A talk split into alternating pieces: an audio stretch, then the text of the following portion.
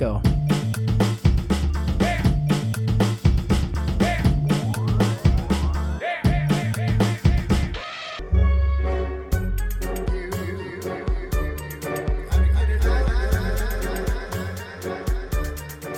Muito bem, amigos do incrível, magnânimo podcast Obsessões de Cinema. Estamos aqui mais uma noite, nessa terça-feira de tempo, não sei como está o tempo, e depende também de onde você está, né? Eu estou aqui no litoral de São Paulo, é, naquela que foi uma das cidades mais poluídas do mundo, Cubatão. E hoje nós vamos falar de um filme louco, muito louco, muito louco mesmo. Cara, louco pra caralho. E mais louco do que esse filme foi o personagem que o inspirou, que era o famigerado palhaço Bozo. É, quem não riu, né? Com o grandioso palhaço Gozo dos Hermes e Renato. Né? E quem não viu aquelas imagens, aqueles vídeos bizarros e loucos do Bozo e como ele era realmente estricnado, very crazy. Qual a data de lançamento, Fernando? 2017. Nesse ano aí que o Fernando acabou de dizer, 2017, foi lançado o filme Bingo, o Rei das Manhãs. Então, Bingo, que foi utilizado para não precisar ser utilizado o nome Bozo, né? Questão de direitos autorais, o programa era dos Estados Unidos, né? A criação do personagem e tudo mais. Então, estamos falando de um filme brasileiro, recente, ele está disponível no HBO Max, e hoje os nossos amigos, nossos colegas, grandes personalidades do mundo das telas vão tecer os seus comentários sobre este filme, que é um filme de um cineasta, é, Rezende, né? Como é que é o nome dele mesmo? Daniel. Daniel Rezende, né? Rezende, acertei, Rezende, acertei. Boa. É, então, para começar, eu vou conclamar meu amigo Fernando, com quem compartilhei algumas manhãs e momentos aí de trabalho, assim como os meus dois outros colegas aqui, para responder a seguinte pergunta para começo de conversa, né? Você acha que com aquela vida louca, tipo essa dos meus cachorros aqui, você acha que aquela vida louca do bingo, como que ele conseguia apresentar um programa matutino para crianças cinco dias por semana? Responda isso para mim para a gente começar a análise desse filme. Eu queria só interromper um pouquinho. Fernando, lê a sinopse e daí faz isso, por favor. Tá, vou ler a sinopse antes aí eu já comento. A sinopse: Bingo, o rei das manhãs. Uma hora e 53 minutos de filme. Está no HBO Max. Obrigado aos nossos patrocinadores. Essa é uma biografia íntima sobre o ator que interpretou o Bozo, o infame palhaço de televisão que estrelou, que estrelou seu próprio programa popular nos anos 80, no Brasil. Eis a sinopse.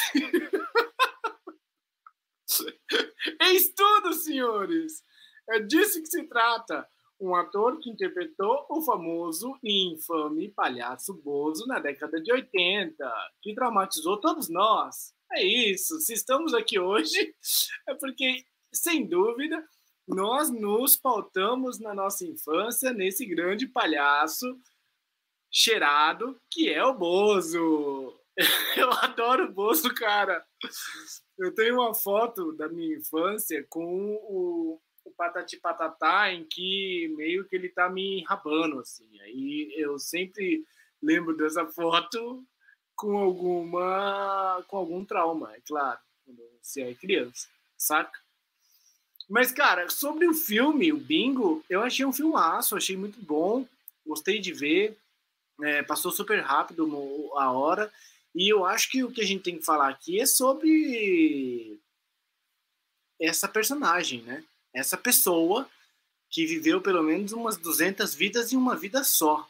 Eu acho que a gente passa tentando, passa a nossa vida inteira tentando achar o que a gente é. Esse cara conseguiu viver de tudo, porque a vida dele é bem louca. Eu anotei algumas coisas sobre a vida dele, queria que vocês falassem depois, talvez, mas tipo ele conseguiu ser de tudo. Ele conseguiu ser o palhaço Bozo, ele era maquiador, trabalhava com circo, ator, ator pornô de chanchada, de pornô chanchada. Ele era ótimo. Ele fez de tudo e agora ele é pastor da Igreja Universal. Glória a Deus. Estamos todos aí. É, os nossos amigos evangélicos que seguem a gente, Deus esteja convosco. É, é um palhaço muito foda, assim. Eu me apaixonei pela personagem, eu não conhecia. Foi a primeira vez que eu assisti aqui com vocês para a gente conversar, porque lembra muito o palhaço gozo mesmo do, do Hermes Renato que o Matheus falou. Só que eu não sabia que, que tinha sido de fato assim, sabe? Então, a princípio, é uma história muito legal, uma história de vida muito bacana, com altos e baixos e muitos baixos é, mas ao mesmo tempo uma vida muito muito bonita de se ver nas telas assim. Eu gostei bastante, queria saber a, a, percepção de vocês assim nessa nessa primeira rodada, os, os dois centavos de vocês. O que vocês acharam? Vamos vamos passar por Vi depois do Levai? Vai, Vi, faz você. Leandro, vai lá, Lê. Eu, eu tenho uma pergunta para o Fernando. O que, que você pesquisou sobre a vida do Arlindo? Arlindo Barreto? que Cara, é o a Bozo vida... em questão do filme. É, o Bozo teve vários intérpretes, vários atores, e você sabe que o filme saiu de uma entrevista na Piauí. A entrevista chama o palhaço da igreja, o palhaço evangélico, alguma coisa assim, né? E, e que conta, acho que é a entrevista ali 2005, 2007, e o filme é só 2017, eu acho. O filme é bem depois que o Daniel Rezende viu a entrevista e falou, cara, isso aqui é um filme, tá escrito aqui na entrevista, e de fato, a entrevista tá em... Se você colocar, buscar na internet, você encontra a entrevista de forma bastante fácil. É, é uma entrevista que fala muito da vida dele, fala que ele foi casado com a Gretchen, é, o uso das drogas, a infância, sua vida adulta, a relação com o filho, que no, no filme fica muito explícita. Eu acho que é um cara, um cara que eu gostaria de conhecer. O Arlindo Barreto definitivamente é um cara que eu gostaria de conhecer. Acho que é um ator brasileiro muito. É, a gente costuma não prestar atenção nos nossos atores, né? Tipo assim, nas nossas, nas nossas, nas, nas nossas, nas nossas coisas notáveis, assim, sabe? A gente de alguma forma deixa isso passar. É, e conhecer a personagem da, do Arlindo Barreto, para mim, foi muito bom. É, e queria ouvir vocês, assim, eu não tenho muito o que falar sobre esse filme de falar mal, assim, eu, eu gostei de tudo. Gostei quase é, tudo, basicamente. Só o fato de ele ter tido uma... ele ter se salvado através da Igreja Universal, né? Poderia ter tido uma outra forma de se salvar que não virando um pastor. Mas eu gostei muito da ideia do a gente sempre precisa de luz, né? O ator sempre precisa de luz, né? A mariposa. Essa, essa ideia corre o filme, né? O lance de alguns são formigas, outros são cigarras e outros são mariposas, que gostam de, de luz, de estar no palco. Eu, eu adorei, eu queria ouvir vocês, assim. Queria muito ouvir. Ficaria surpreso se vocês tivessem alguma coisa a criticar sobre o filme. Mas eu quero ouvir. Falem, falem vocês. Uh, eu adorei o filme. Eu vi no cinema quando saiu. E. Porra, a atuação do Vladimir, eu acho que é uma das melhores atuações do cinema nacional da última década, assim. É um negócio muito, muito foda. Se fosse falado em inglês, a galera tava, tipo, ovacionando essa porra do filme. Porque, assim, não perde nada pro Coringa. Desculpa quem gosta do Coringa, não perde nada acho até mais complexo, acho até mais humano, sabe? Eu acho é, muito foda. Mas independente, em, sem fazer comparação, eu acho que o Daniel Barreto faz o, é o primeiro filme que ele dirige. Então, porra, que acerto, né? Primeiro longa-metragem que ele dirige. Daniel Rezende. Daniel Rezende, claro. Daniel Rezende, diretor, Arlindo Barreto. É, confundi, gente. É o. Daniel Rezende, excelente. É o... Ele, ele já, pô, já tinha montado Cidade de Deus. Tropa de Elite 1, Tropa de Elite 2, Árvore da Vida, do Malik, é, aquele do Fernando Meirelles, eh, da cegueira, ensaio sobre a cegueira, É, então, assim, um baita montador. E falou, pô, vou fazer.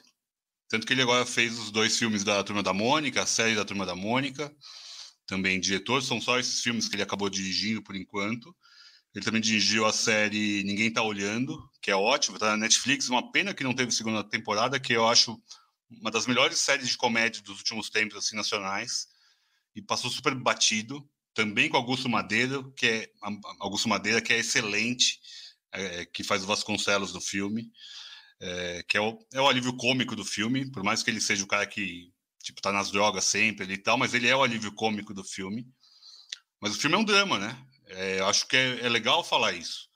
A gente está num filme de palhaço, mas é, é, super dramática a história, principalmente pela, pela, relação com o filho, com a mãe, é, que são duas relações super, cada uma de um jeito, né? Uma como pai, né? Tendo que dar o exemplo, mas se perdendo e com a mãe de ser um filho mesmo em busca do estrelato, querendo ajudar aquela mãe a também voltar para o estrelato, essa lógica que o Fê falou do, da mariposa. A mãe era uma grande mariposa da, do, do, cinema, é, da televisão, da teledramaturgia. É uma família que vinha da arte, né? É, a mãe dele também era uma grande artista, ela era jurada de show de calouros, essas coisas, e na vida real ela era mesmo. É, o Arlindo é o segundo Bozo, né, do SBT. Ele não é o primeiro. Então, no filme, o filme tem várias aberturas, né, várias concessões sobre a realidade, o que eu acho ótimo também, porque às vezes né, não é aquilo, não dá para ser exatamente a história do cara. É, mas o Daniel Rezende, falando em algumas entrevistas, ele falou: o que é pesado ali é real. É, ipsis literis real. Uma, uma outra coisa eles pesaram nas tintas, para ficar mais cinematográfico e tudo bem. Mas assim, como filme, eu acho super impactante. As atuações são muito boas de todos. A Lenda Leal não erra nunca. É incrível essa mulher. Como ela é incrível. Ela tem o, o tom ali super certo da, da, da mulher evangélica, da mulher é, se posicionando, é, sempre arredia com o comportamento do, do, do Augusto, né? No filme chama Augusto, personagem do Bozo. E eu acho muito bem feito. Assim, é... direção de arte excelente. Pô, eu, eu vi os. Parecia que eu tava vendo os anos 80 ali, sabe? É... As, as cores, o tom pastel, parecendo que eram imagens envelhecidas, as cores vibrantes do Bozo, do, do cenário em si.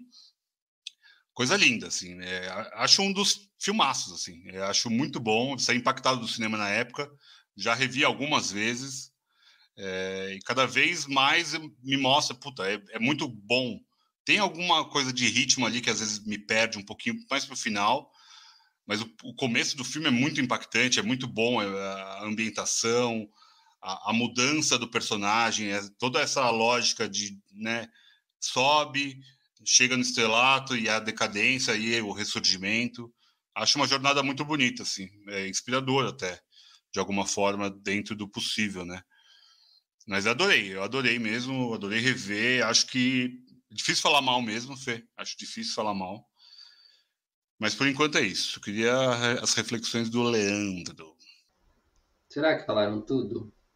Eu, eu acho que não, é porque assim, é...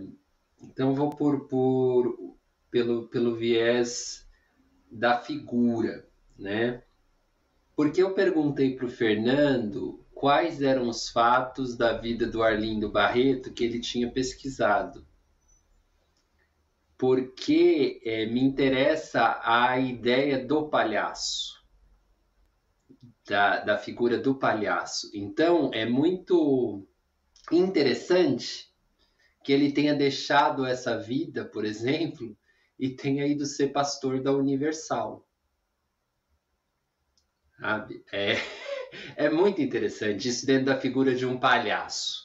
E palhaço, não no sentido pejorativo, nem estou pesando aqui para Universal, sabe? Palhaço no sentido de, do que ele representa, sabe? É, o palhaço é o cara que tira sátira, mas também ele é o cara mais fracassado, né? As coisas dão errado pro palhaço o palhaço tem que meio que se virar nos 30 e tal. Então, eu acho que isso talvez tenha sido a grande ideia para o cara querer fazer um filme sobre. Não sei se fica tão claro no filme essa relação, ou eu estou buscando essa relação. Mas eu acho muito interessante o fato dele ser um palhaço. Acho muito interessante a comparação que o Victor fez com o Coringa, porque é o mesmo tipo de palhaço, vamos dizer assim, né? E, e o palhaço ele tá ali também para para transgredir, né? E é isso que ele faz o tempo todo querendo ou não, teve muitos Bozos, mas eu acho que o Arlindo foi o que ficou mais tempo no papel de Bozo. Porque os, bo os Bozos famosos, famosos, Bozos famosos, os Bozos famosos são o, o Luiz Ricardo, né? Que até hoje faz lá, sei lá, deve estar no baú, enfiado no baú até hoje. É, o, o primeiro Bozo, que tá que você vai encontrar entrevistas dele aí em podcasts, né? E o Arlindo Barreto que deu o nome para o filme. Os outros todos foram meio que assim permaneceram meio que anônimos, né? Essa coisa do anonimato do palhaço é uma coisa muito legal, né? Porque também é, é por isso que o palhaço pinta a cara. Se você for buscar lá na história da palhaçaria, é meio que exatamente isso, né? O palhaço pinta o rosto, coloca aquela máscara daquele jeito, porque ele pode falar tudo que ele pensa. Isso é um palhaço, né? É, na origem do palhaço é a figura que não se põe ali como personagem, se põe como persona, né? E pode falar o que ele quiser. Desde que palhaço é palhaço, é assim. E o bingo é exatamente a representação desse cara que fala o que quer e o rei se volta para ele, né? O rei adora ele, o rei adora que ele ria do próprio rei. É, isso está tão na origem da, da máscara do palhaço, né?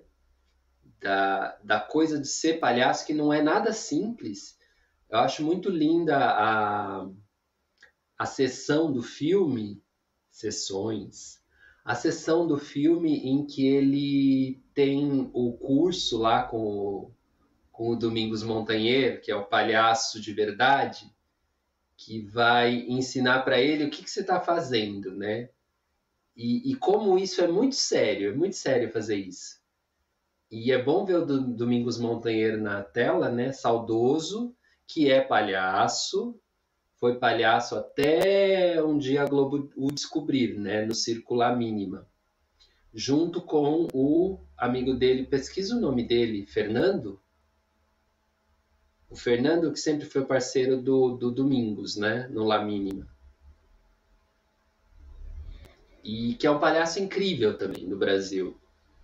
E ele mantém o palhaço vivo até hoje, né? Mesmo o Domingos Montanheiro, quando ele foi para a Globo, ele continuava sempre que ele podia fazendo palhaço no La. Eu já ouvi em cena, assim, fazendo palhaço e é divertidíssimo. Eles são muito bons. Muito bons.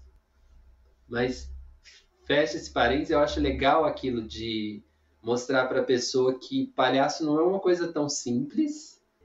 Esse, essa coisa de fazer as pessoas rirem do patético, fazer criança rir, é um trampo difícil pra caramba e pouco valorizado, né? Na época, talvez mais valorizado, porque o Bozo foi campeão de audiência. Eu assisti ao Bozo, porque o Bozo acabou em 91. Eu nasci em 83.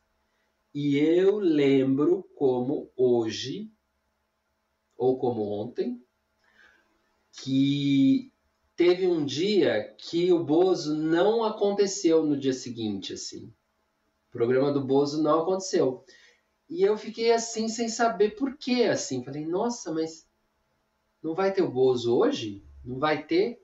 E aí minha mãe falou: não, acho que o programa não vai ter mais e tal. Eu não lembro se eu fiquei triste, se eu fiquei. Mas eu, eu lembro disso, de eu acordar numa manhã seguinte e não ter bozo. Então eu provavelmente teria uma da. Na, em casa não tinha telefone nos anos 80.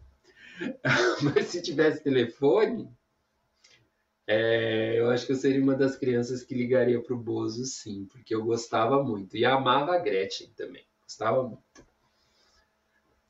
Eu fui acudir os meus cães que estavam realizando uma oficina de palhaçaria lá embaixo. E aí eu tive que separá-los, né? Porque tava, tava funcionando. É, mas pelo que eu entendi aí, os grandes ilustres colegas já teceram suas primeiras considerações. E, então, vou comentar um pouco o filme para a gente seguir adiante. Né? É, é, oh, o que eu que eu senti do filme, assim, é, a história é muito interessante, né? Um personagem da nossa cultura e um personagem do show business, né? Que torna ainda muito evidente. Todo mundo tem curiosidade, né? Sobre esse tipo de coisa e eu não sou uma pessoa diferente disso. Então é legal saber os detalhes da história, ver a narrativa assim nesse sentido, para até para saber também, a gente sempre, né, com esse tipo de filme, a gente tem algum algumas pistas novas de quem nós somos, né, enquanto país, enquanto televisão, enquanto cultura, enquanto comunicadores. É, e aí o filme ele é muito legal de ver, assim, a gente assiste, você fica realmente é, fixado ali, né, naquela história, naquela narrativa, na tela, para ver o que vai acontecer. Até porque é um personagem muito envolvente. É, eu acho curioso, né, ter sido o Vladimir Brista. Eu não, conheço, assim, propriamente o, o, o tal do Arlindo, né, que, que inspirou o Bozo. Mas eu não, não seria a primeira pessoa que me viria à mente, assim, sabe? Se eu fosse pensar assim aleatoriamente, tipo, ah, quem que você chamaria para fazer o Bozo, sabe? É, não sei, assim. Eu acho que ele se saiu muito bem, né? Tá, tá, super bem no filme e tal. E não sei, assim, eu acho que eu fico até meio atordoado com o filme. Porque é tanta loucura, assim, é, tipo, cara, eu fico assim, eu fiz aquela pergunta no começo, né, pro, pro Fernando, porque é, tava na cara que ia dar merda aquilo, né, é, foi um conjunto de coisas muito complicadas, assim, né, o cara tem um grande sucesso, não pode contar para ninguém que ele é o cara, sendo que ele era puta narcisista pra caralho, né, puta, assim, se achava e, né, muito autoconfiante. E, ao mesmo tempo, ele era loucão, era putanheiro mesmo. É, era um momento propício para isso também. E tem o lance ali familiar também rolando, né? A, gostava muito do filho, mas o filho acaba depois ficando toda uma relação difícil, né? Porque imagina, né? Quando eu, eu, eu tava assistindo, tô assistindo com a Clarice, né? E até comentei com ela, assim, falei, cara, se falassem para mim assim, né? Tu, você tem que apresentar um programa todos os dias de manhã, cinco dias por semana. Cara, ia ficar em pânico, velho. Ia ficar em pânico, inclusive pelo que o Fernando, o Leandro falou, né? Você conseguir fazer a criançada rir, segurar aquela audiência. Mano, era pressão pra caralho em cima do cara, velho. O cara cara mandou muito bem. E o cara inventou o Bozo, né? Tiveram outros Bozos depois, mas é, depois é muito mais fácil ser o Bozo, depois que ele inventou o Bozo, né? Porque ele inventou o Bozo, cara. Tipo, ele foi o cara que deu a voz do bagulho, né? Aí é até interessante quando começa ali com os primeiros textos, né? Os primeiros roteiros que ele tenta ler o roteiro e eles querem que o cara fique ali e tal. E é muito legal essa expectativa também que o filme criou, que é tipo quando que ele começa a improvisar, né? Quando que ele começa a ser o Bozo mesmo, de verdade. É, isso é divertido. Eu gosto demais, demais, demais, demais da Leandra Leal. É, acho que ela puta, bem legal o papel ali, é tipo uma coisa muito contraditória, assim, um negócio muito bagunçado, né? Porque ela é toda certinha e apresenta um programa very que ficou very crazy, né? Não era necessariamente very crazy, mas ficou, ficou muito louco, né, cara? Ele conseguiu misturar como o Brasil consegue, né? Não é a primeira vez que a gente entra nesse tipo de assunto, mas ele conseguiu transformar um programa infantil numa coisa erótica. Né? E... e fez tendência, né, cara? O cara fez. Anos 80, tendência. né? Anos 80 e 90 era essa putaria. Tá louco, velho. Sim, sim, com certeza, com certeza. E, cara, o cara fez muito tendência, né, mano? Ela fez muito tendência para várias coisas que surgiriam adiante. É, hoje eu estava editando uma imagem do Sérgio Malandro aqui para usar um, um bagulho aqui. e, velho, o Sérgio Malandro, mano. Sérgio Malandro, ele. Sei lá, não dá para afirmar assim, mas se você olha assim, você fala, mano, ele é uma outra versão do Bozo também, né? Porque ele, ele é um clown também, de certa forma, ali, né? E. Ele usa Enfim, o próprio vai... Salsifufu, né? Que o Salsifufu era o personagem do programa interpretado pelo saudoso, icônico Pedro de Lara. E, e, e, eu não lembro exatamente quando que surgiram os Trapalhões. Alguém sabe exatamente o ano? Porque o Bozo, o Bozo é foi anterior, em 2002. Acho. acho que é anterior já. Então, é, acho que sim, acho que sim. E os Trapalhões, eles já tinham essa forma. Bom, não sei, né? Eu também. É, eu não, não tava lá, né? Mas os Trapalhões nos anos 90 eles fizeram um grande sucesso com o público infantil, né? Também. Tinha muito do, de clown nos Trapalhões. Então, tem alguns formatos que fazem um sucesso assim particular, né, no Brasil. E aí depois, cara, o lance da Gretchen tá ali. É, mano, me remete, obviamente, ao banheiro do Gugu, né, velho? E coisas dessa, dessa linha, assim, tá ligado? Que é tipo, mano, um programa familiar ou cotidiano que tem umas minas peladas, tá ligado? e, e, e, é isso, né, velho? Eu acho que assim, é, o Bozo foi mais um, esse Bozo, pelo menos, né, foi mais um dos personagens brasileiros que ganharam a fama, que se enveredaram pela boemia e que acabaram se tornando evangélicos, né? Então, eu não sei exatamente assim, em termos da amplidão, né, amplitude do filme, assim. É, eu gostei de ver. O filme é um filme de momento, assim, para mim. Foi, um filme de momento, a explosão ali, aquela loucura toda. E eu não consigo ir tão longe, assim, é, a, além disso. Mas pensando assim, né, em termos de execução da coisa. Vocês acham que conseguiu ser transposto para a tela o que era o Bozo? Vocês acham que Vladimir Brista foi um foi um, um bom Bozo? É... O que vocês acham assim em termos de execução?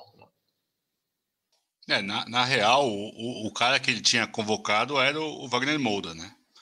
O Wagner Moura era para ser o Bozo. Só que ele estava fazendo Narcos. Daí ele não conseguiu agenda e o próprio Wagner falou: é o Vladimir. Que eles são amigos lá da Bahia, né? Desde sempre, ele, o Lázaro e o Vladimir.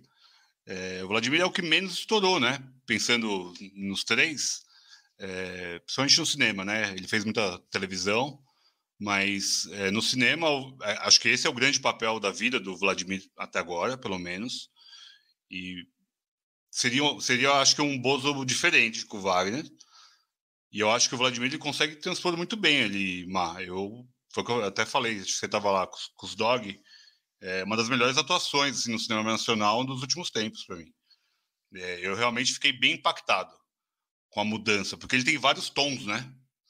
começo, do cara mais, tipo, da pôr chanchada ali, frustrado com a carreira dele, migrando para novela, e daí fazendo aquele papelão ali com, com o Bial, indo lá na Globo, na Mundial, no filme, né? É, coisa linda aquilo, pô, batendo de frente, e aí virou questão de honra, e virou também questão de honra ele tentar ali, ele ali estava tentando mudar de vida por conta do filho, né? Porque ele levava o filho ali para as gravações, e um ambiente super hostil, né, para uma criança estar tá ali vendo a pornochanchada rolando, as cenas de sexo, a nudez. E acho que ali ele consegue ter um tom. A hora que ele consegue virar o Bozo, né, ele passa no, na, nos testes tal, tem cenas maravilhosas ali com o produtor americano, porque o Bozo é uma produção americana, é um formato americano. Então era tudo muito engessado. E ali aos poucos no filme, né, ele vai conseguindo moldar para o Brasil. É, ali já é uma outra questão. E daí vira uma questão da loucura, daí que ele começa, né, a cocaína, a bebida, é, começa a... Então é outro tom. E daí a hora que ele está no tom, o filme tem cenas ótimas, assim, da loucura. É, a cena do jantar ali, eu acho uma das mais impactantes. A cena do jantar que ele está brisando, né, no, ele tinha ido numa missa, né? Missa não, num culto com a, com a Lena Leal, com a Lúcia no filme. E daí ele saiu para jantar e ele tá em outro lugar. Ele tinha tomado um negocinho. E daí tem a cena, tipo, ele, né, transando com ela em cima da mesa e é incrível que eles estão transando e tá todo mundo comendo aqui, ninguém olha. Porque é óbvio, é, é uma viagem, né? É maravilhosa aquela cena. Porque eu falei, eu não lembrava da cena quando eu revi agora, eu falei, tá acontecendo isso mesmo? E, tipo, é, jura mesmo? E daí, óbvio, pum, não é. Maravilhosa a cena, maravilhosa. Então, eu achei ele incrível, incrível, incrível mesmo. A, a jornada, para mim, é toda muito boa e muito baseada na atuação dele, para mim. Eu acho que ele foi ótimo. É, a lógica de ele conseguir falar no telefone, de colocar o telefone para funcionar e como eles conseguem ganhar da Globo ali em algum momento. Então, é, era muitos anos 80, a, gente que viveu mais os 90, né?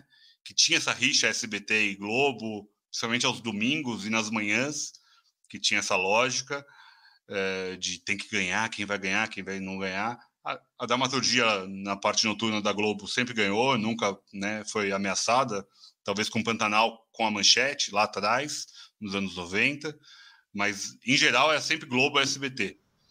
É, é curioso porque assim, o único cara que ameaçou as novelas e que ganhava das novelas é o Ratinho, né?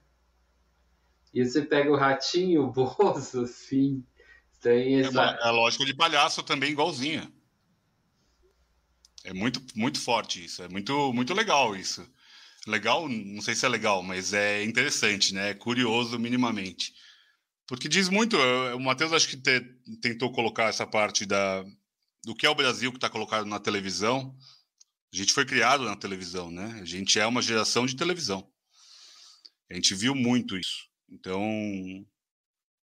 é incrível como os anos 80 e 90, talvez para o cinema não foi tão forte, mas a televisão era a força da cultura, né? Ou da difusão. É, porque o cinema estava ali meio que, né, ok, tinha os Trapalhões, a Xuxa, as pornochanchadas no, no 80 ali, 90 depois veio o Collor e fudeu tudo. Então o cinema nunca foi a fortaleza do Brasil nos anos 80 e 90, né? A gente vai retomar depois lá da Carlota, em 94, 95. Então é, é meio uma década perdida para o cinema, né? Sem, sem subjugar os filmes que foram feitos nessa época, mas de grandeza, de importância mas a televisão estava empolvorosa. É, e daí era isso, era a guerra da audiência, era a guerra de chamar a atenção. E também a gente vinha ali do fim da ditadura. Então foi uma, uma libertinagem tão grande, tão absurda, que daí podia tudo.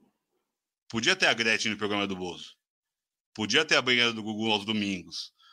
É, podia ter no Sabadão Sertanejo a, a gata da, da camiseta molhada. Podia ter o Miele com, com o Tutti Frutti. E, é, e podia, né? Cine Privé na, na Band. E tava lá. Tirando a cultura, todos apelavam.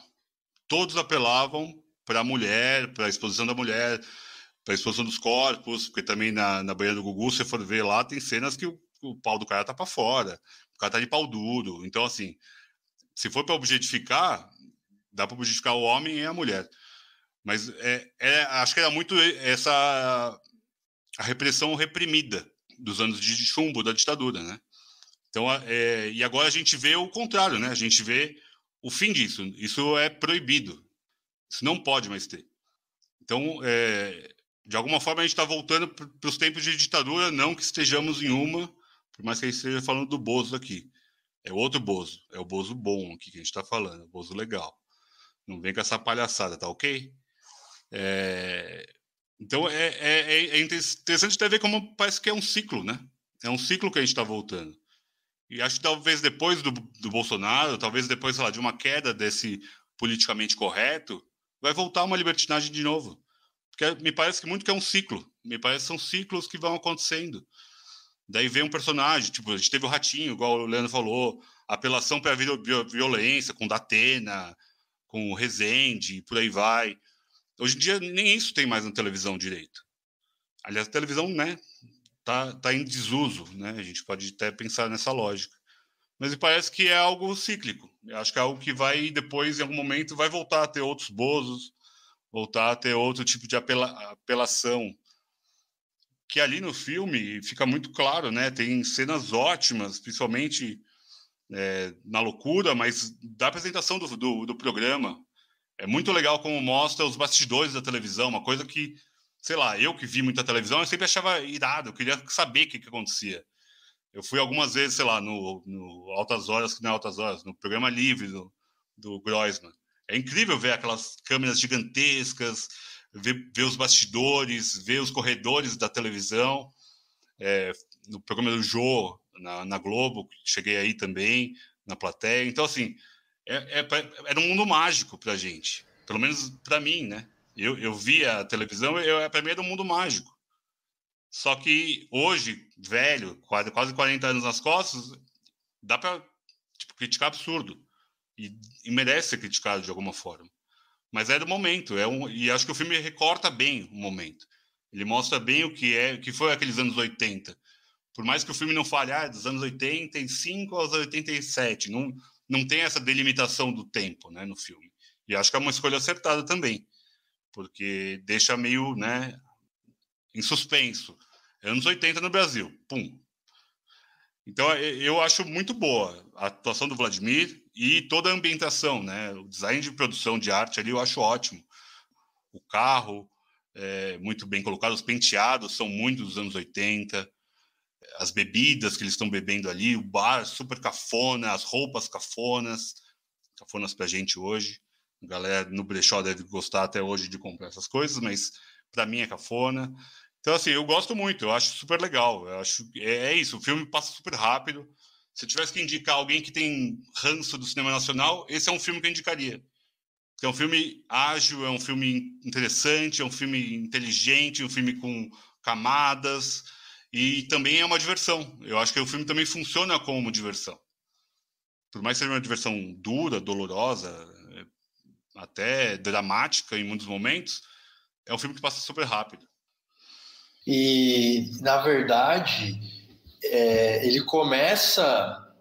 Ainda está no regime, né? Porque começa em 82 e que sempre chama atenção para mim essa conivência, vamos dizer, é, porque a ditadura ela recriminava muitas coisas, inclusive algumas coisas do ponto de vista do erotismo e tudo mais, mas existia porno chanchada, existiam várias outras coisas assim. É, é como se não fosse possível, né, cara? Se você, por um lado, não fosse possível você reprimir a expressão, né, as coisas que vão acontecendo, porque isso é impossível, dá muito trabalho, não tem como, assim, né? E por outro lado também existe uma, uma certa coisa assim do, dos conservadores que é tipo, ah, tem um nível, tem um, tem um contexto, tem uma parte que pode, saca? Que tá errado, mas pode, né? Que é o que, por exemplo, hoje a gente vê, né? O Bolsonaro pode falar que, que come, que ele usava apartamento para comer gente. Mas, por outro lado, tipo, sei lá, né? Tem outra. É, há uma demonização da, da, da, dos grupos LGBTQIA. Caramba, eu falei certinho. É, então, tipo, é como se você reprimisse uma parte, mas uma parte que também é igualmente sexualizada, não tem problema. É, então fica um negócio assim meio. é muito ambíguo, né? Eu acho que é um dos maiores traços da nossa cultura, essa ambiguidade. Né? É, não conheço a fundo nenhuma outra cultura, só a nossa. Né? E eu vejo que essa ambiguidade é uma coisa assim. É, que tem a sua beleza também, mas que tem a sua dureza. E a gente viu também, para quem assistiu a série né, do Chacrinha, também, como, como o Brasil foi capaz também de fabricar esses grandes comunicadores. Né? O Brasil é um país de grandes comunicadores. Nós temos exemplos, cara, muito interessantes de comunicadores. Comunicadores Silvio Santos, Chacrinha, é, próprio Faustão, para dar exemplos mais atuais, né? Mas. O Gugu, é... o Jô Soares. Tem, dessa nova geração tem uma porrada, velho. E das Márcia antigas também, né? Nós tivemos vários, vários personagens que foram pessoas do rádio, inclusive, né? Porque a comunicação no Brasil ela teve um upgrade com o rádio, né? Puto, rádio, as novelas do rádio, que aí depois a Rádio Tupi se transforma na TV Tupi, e aquela voz, aquela coisa. Tem uma coisa na, na comunicação, não sei que é sobre o Bozo, mas eu preciso derivar um pouco aqui. Tem uma coisa que eu acho um barato, cara, de um certo período da comunicação brasileira, que era a entonação dos locutores, seja na TV ou no rádio que falava assim: é, é, hoje na marginal, todos os. É, o senhor. Saca? Eu não tô. Eu precisava de um texto aqui, né? Mas, tipo, eu vou ler aqui, por exemplo, a sinopse, sinopse do Bozo, né? Retrata a história de Augusto Mendes, um autor que sonha em ter a carreira notória e duradoura na televisão brasileira.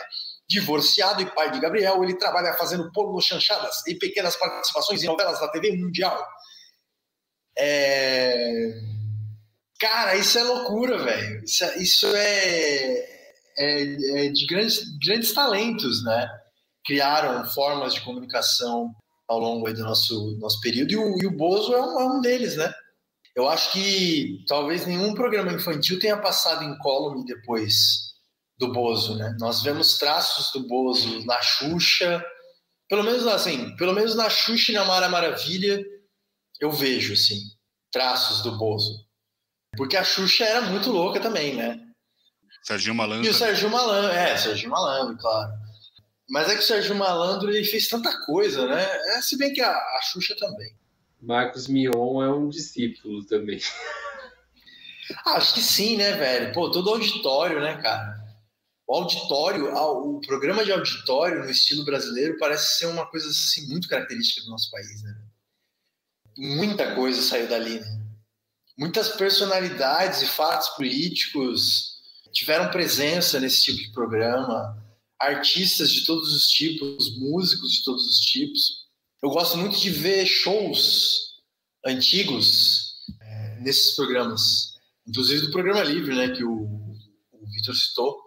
E tem uns shows puta louco demais, cara. Tipo, de uns shows plugados, né, das bandas de rock nos anos 80, nos programas matinais, assim. Era um outro rolê, né, velho? Era, era um outro rolê. Eu não tô conseguindo não ler o comentário aqui da Renata dizendo que o Sérgio Malandro primeiro crush televisivo. O Serginho Malandro era, era, era, era, tipo um galã, né? Assim, né? As meninas achavam ele bonito. Lua de cristal, né? Lua de cristal. Ah, pode crer, pode crer, pode crer.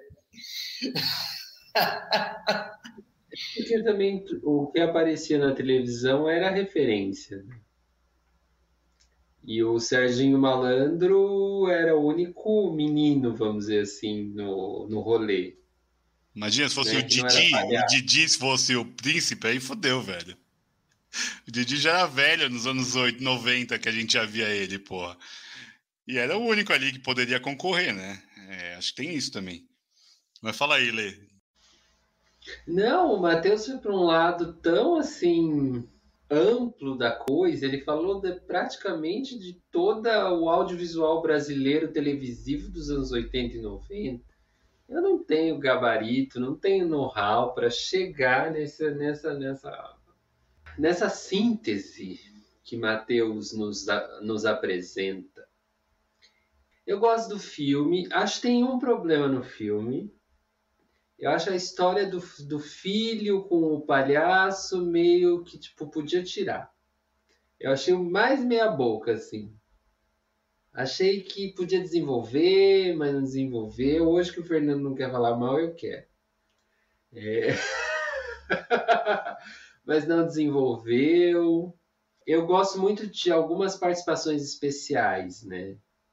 Eu gosto muito da Ana Lúcia Torre, né? Essa mulher é maravilhosa, né? Ela, ela geralmente faz, faz pequenas coisas, mas ela faz muito bem, assim. Ela, ela talvez tenha sido a atriz que eu mais acreditei ali fazendo, sabe? Acho que as cenas dela com o Vladimir são, são preciosas. Porque o Vitor falou dessas cores, temperaturas e nuances do Vladimir, e você vê ali essa personagem dificílima de criar, que é a personagem que tem várias faces. Porque ele tem uma temperatura com o filho, estou chamando de temperatura. Com a mãe, ele tem outra temperatura. Aí ele chega para falar com as mulheres, é outro personagem e complexifica de um jeito que, assim, como composição, é, é lindo, é riquíssimo. Assim porque ele não só tinha o palhaço na mão para fazer, que já é por si só um grande personagem, né? Retomando aqui, se fosse jo Joaquim Phoenix, estava no Oscar, é... mas ele tinha que fazer um filho dedicado à mãe, um pai que sofria com a ausência do filho, um marido que está com uma autoestima muito abalada, um ex-marido, né? Porque a mulher deu certo na carreira que ele queria dar certo, talvez mais que ela. Então, é muito legal isso no filme. E o Vladimir Brista deu muita sorte de conseguir trabalhar com um personagem tão rico, assim. E ele fez muito bem. A, Leandra Leal é um personagem mais plano, né? É, que tá incrível também. Mas é um personagem que dá pouca possibilidade, né? Ela tem que ser aquilo, né? O gringo também acho ele bom, assim, é uma boa ponta ali. Figuraça, ele aparece vale a pena ver. E eu gosto muito da participação da Emanuele, porque ela fez uma Gretchen irretocável. Irretocável. Quem conhece, viu Gretchen nos anos 80, viu a Gretchen na Emanuele Araújo. E que mais? Ah, eu queria saber de vocês até, assim. É, qual é a relação que vocês têm com palhaço? Porque o, o, o, filme mesmo, ele mostra esses dois lados do palhaço. Porque às vezes o Bozo parece uma coisa legal de chegar perto, e ao mesmo tempo, não que ele esteja drogado ou nada disso, mas ele é uma figura também assustadora eu fico pensando assim, como é que a gente gosta tanto de palhaço ou gostava, ou tipo, isso foi o hit de uma infância, né? Porque tem uma coisa no, no palhaço que é meio macabra. Queria que vocês falassem sobre isso. É. Fernando quer o microfone. Matheus também abriu. Todo mundo quer falar, gente. Um de cada vez, por favor. Fala, Mar. Pode falar.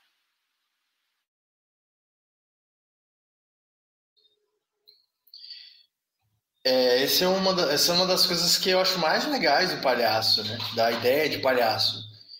É, tem um amigo, Marco Guerra, né? Que está terminando o doutorado, que ele tem o lance da pedagogia do palhaço, que é incorporar elementos da cultura é, do clown, do palhaço, de vários outros tipos de palhaço, né? Clown é um tipo de palhaço, para criar técnicas de formação, né?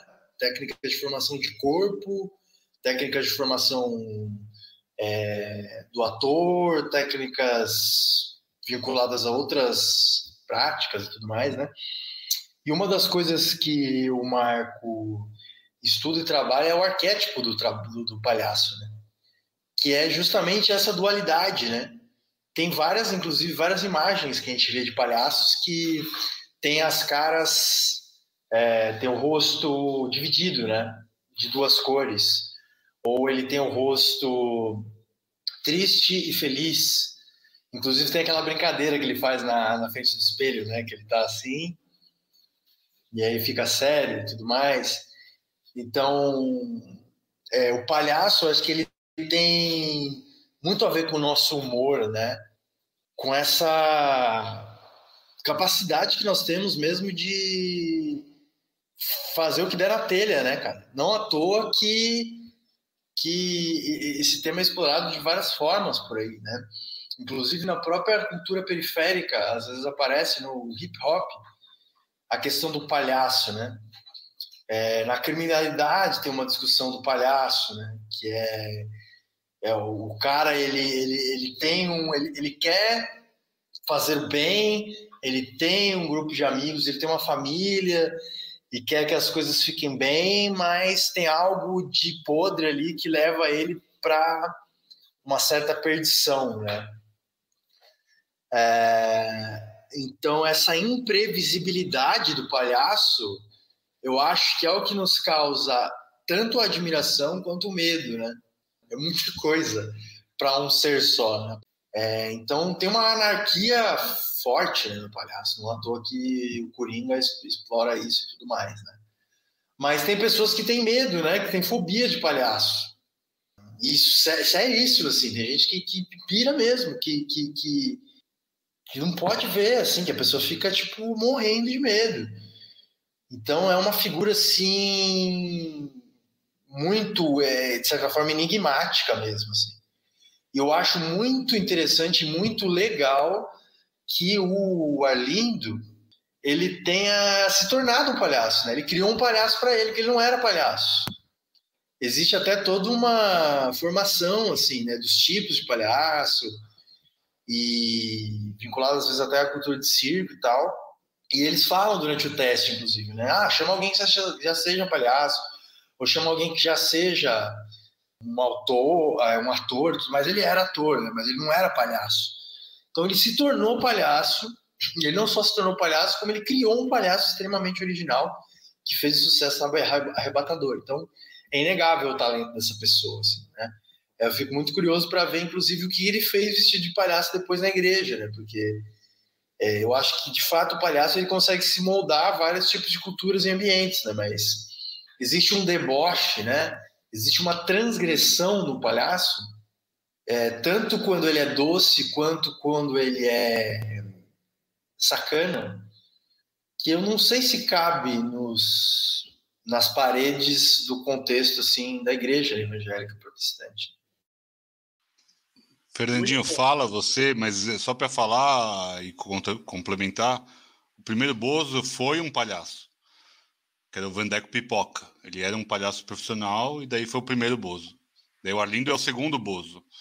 Então, o filme muda isso, claro, né? Mas só para deixar a menção ao Vandeco. Fala aí, Fê. Depois eu falo do meu medo de palhaço.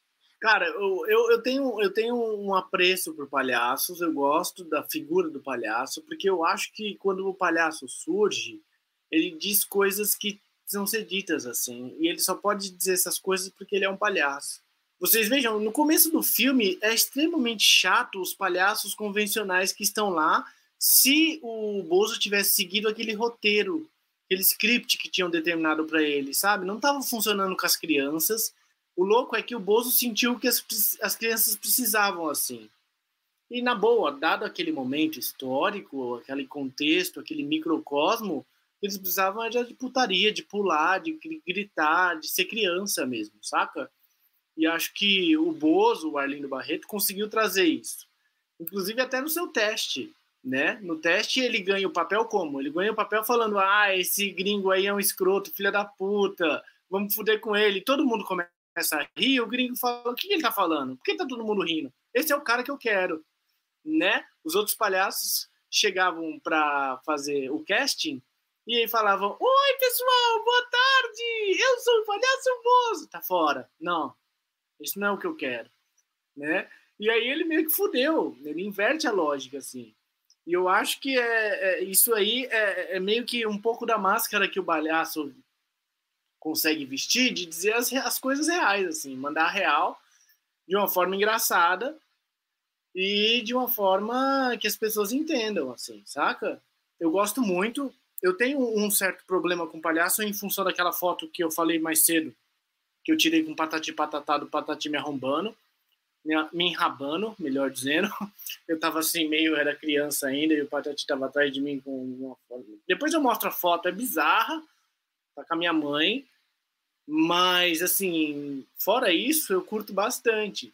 E outra, duas coisas a mais que eu queria dizer é que, voltando no lance do Arlindo Barreto um pouquinho, é que ele era muita coisa. Ele, ele foi maquiador, ele foi dublador de desenho, ele foi malabarista, trapezista, domador de leões, ator de teatro infantil, ator de filme pornográfico, surfista, coroinha, médico, biólogo, psicólogo e pastor evangélico. Então, então é um cara que foi tipo tudo em uma vida só. Dentre os filmes que ele protagonizou estão O Império das Taras, que é um filme da pornô chanchada, A Insaciável, também dessa época, Me Deixa de Quatro e Delírios Eróticos. Cara, esse cara fez muita coisa legal. Esse cara fez muita coisa, tipo assim, que foi, sei lá, no momento que ele tava vivendo. Eu não sei se é um lance de tipo, ah, mano, preciso sobreviver aqui, sair com essas cartas no jogo, preciso me virar com essas cartas e vou ter que sobreviver. Acho que foi um pouco disso. Mas o que eu gosto nessa história toda do filme é que ela rompe com qualquer possibilidade de narrativa linear, assim, de, de pensamento linear. É o caos. O bingo foi o caos da TV. E na boa, naquele momento, talvez a gente precisasse do caos. A gente precisava de bunda, de conga la conga na TV, saca? De manhã com as crianças. Foda-se. Às vezes é necessário, tá ligado? Esse bagulho de, ah, é criança, não, conga la conga, e foda-se. E, e acho que funcionou muito bem naquele momento. Um outro ponto que eu queria levantar é que a, a televisão mudou muito, né? Tipo assim, hoje em dia a gente nunca mais vai ver talvez um Bozo assim, num canal convencional. Porque hoje em dia as pessoas têm o seu canal. Né? Ah, eu tenho um canal no YouTube. Tipo, o cara tem um canal próprio, tá ligado? Que é dele. Então, isso significa que, tipo, as pessoas que veem ele, veem ele no YouTube, não, não veem ele na Globo, na Cultura, no SBT mais. Então, meio que é uma, é uma parada que, tipo, acho que já foi e o momento que a gente vive é outro, assim, sabe? de democratização nesse sentido. Tipo, é mais aberto, todo mundo consegue ter acesso. Outro ponto importante do filme que eu acho extremamente necessário falar aqui é que se você for no Spotify e colocar Bingo trilha sonora oficial, tem a trilha sonora do filme inteira, o que é muito bom. O que é muito bom. Tem Titãs, tem Echo in the Bunnyman. Echo in the Bunnyman, tem Gretchen, tudo no mesmo lugar. YouTube. YouTube. Cara, tem Tóquio, tem roupa nova, tá ligado? Calma. Ô, Fernando. Cara, às vezes eu não sei, eu não entendi direito por que, que aparece aqueles YouTube ali, tá ligado? Eu achei meio. Achei que meio destoa, assim, sabe? Achei meio. Não achei muito adequado. Não chega a ficar. Não é ruim, né?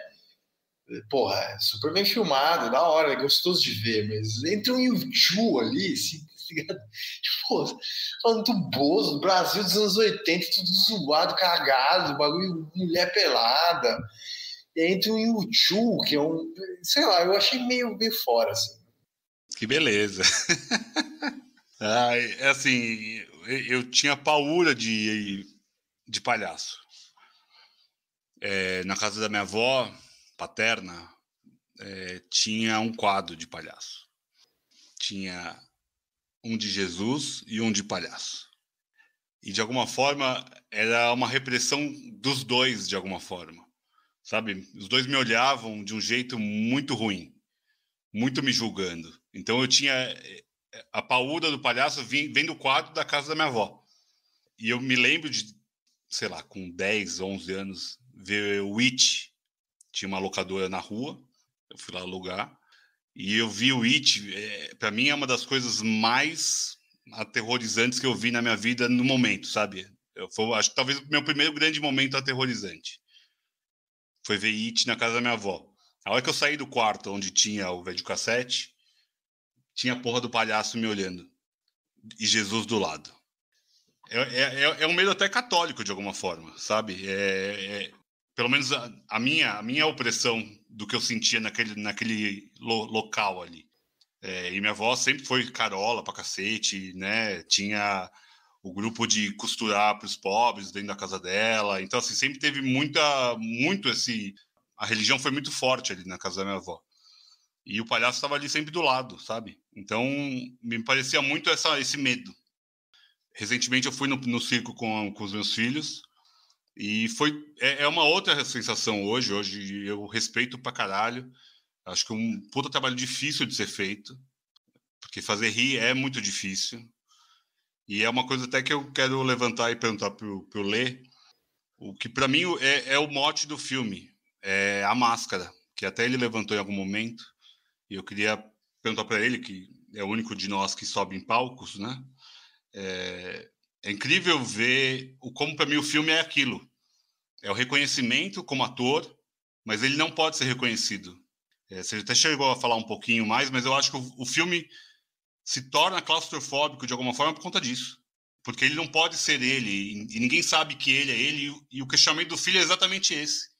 Um dos principais questionamentos que para mim é marcante, eu como pai, é você brinca com todas as crianças, menos comigo eu, eu acho eu, sendo pai, me toca mais. Eu entendi quando você fala que essa parte do pai e filho não é tão, tão densa, tão, né, tão bem explorada, mas só essa fala para mim já me fala, puta, deixa eu sentar no chão para brincar com meus filhos. E, tipo, não me sentir um cuzão de ficar sentado no celular olhando as coisas. É, é mais um medo, é, é mais um medo de palhaço, de alguma forma. Então, são camadas de medo que surgiram para mim no filme. O filme me remete a isso. É, daí, não sei, você sempre, claro, está sempre de rosto limpo, mas é, você tem conhecimento, você estuda, você é, é nosso mentor intelectual. É... Me fala um pouquinho dessa relação e também a sua relação com palhaços, como que é? Ai, nossa, eu acho que tem uma questão de ego, acho que não é uma questão artística, é uma questão humana, né? De querer ser amada, ser amado. Mas o suprassumo de um intérprete é quando ele não é visto, na verdade. Quando a obra é vista, é o suprassumo. Né? Imagino para atores conhecidos, então, é um trabalho, um grande esforço para que isso não aconteça. Para que você veja um filme lá e não veja o Joaquim Phoenix, você veja o Coringa. É esse o trabalho do ator, é sumir por trás da máscara, né? Ali é levado num grau gigante, porque ele some mesmo, né? Ele não pode nem se identificar. É, é, é uma coisa um pouco diferente, né? E esse mistério também, para alguns artistas, é usado a, a, a, seu, seu favor, sabe? Quem é o Banks? Sabe? Ninguém sabe. E o Banks está milionário. Esse cara, ou esse ou essa empresa, ou esse. sei lá como eles fazem, sabe? Então, eu acho que tem os dois lados da coisa, sabe? É, a gente vive numa sociedade que é muito do ego, né? E apagar o ego é sempre difícil. Ali, no caso do, do, do Bingo e do, do personagem, dá para ver que ele constrói elementos ali para dizer isso para ele pega. porque ele é uma pessoa narcisista, uma pessoa vaidosa, uma pessoa é, que entrou para o rolê das artes para esse reconhecimento, né? Eu quero ser amado, olha aqui, né? Eu, eu bato a Globo na audiência. E aí fica muito no eu, eu, que eu já falei essa palavra umas três vezes. Então, na verdade, eu não gosto muito de, desse, desse rolê, sabe? Do ego. É, eu sei que eu não estou num estágio que as pessoas vão lá e não me veem, até porque eu me coloco como eu mesmo, né? Eu vou te ver. É, sim. Eu me coloco como eu mesmo, não trabalho com construção de personagem, nada disso, assim. Talvez no máximo uma construção de um tipo, às vezes. Mas é diferente, eu acho que quando você quer ser o personagem, você quer que as pessoas na obra enxerguem o personagem, não você. Seria o suprassumo, né? É, tem até um termo para isso que um um cara do teatro famosíssimo japonês, ele chama Yoshi Oida. Ele tem um livro bem bem conhecido no meio artístico, chama O Ator Invisível, que é justamente esse trabalho de fazer o intérprete sumir. Aí você fala, aí você alcançou alguma coisa que tem assim valor artístico, né? Quando estão olhando não a Renata Sorrá, mas a Nazaré. Para dar um exemplo, um exemplo que o povo gosta. Com palhaço eu não sei como é, porque o palhaço, a construção do palhaço, na verdade, é a construção de você mesmo é, num estágio um pouco mais liberto. Estou resumindo bastante assim o que é a construção do palhaço. Mas é descobrir uma coisa em você que é tão sua, mas que socialmente de repente ela não é tão bem aceita, ou que você não consegue lidar muito bem com aquilo, mas aquilo tem um, um lugar em você que precisa de expressão.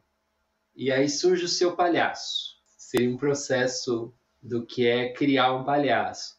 Porque o palhaço não é um personagem, o palhaço é esse seu lado liberto, libertino, inocente, o lado que ri de você mesmo, o lado que traz uma leveza para a situação, mas não deixa de mostrar essa situação.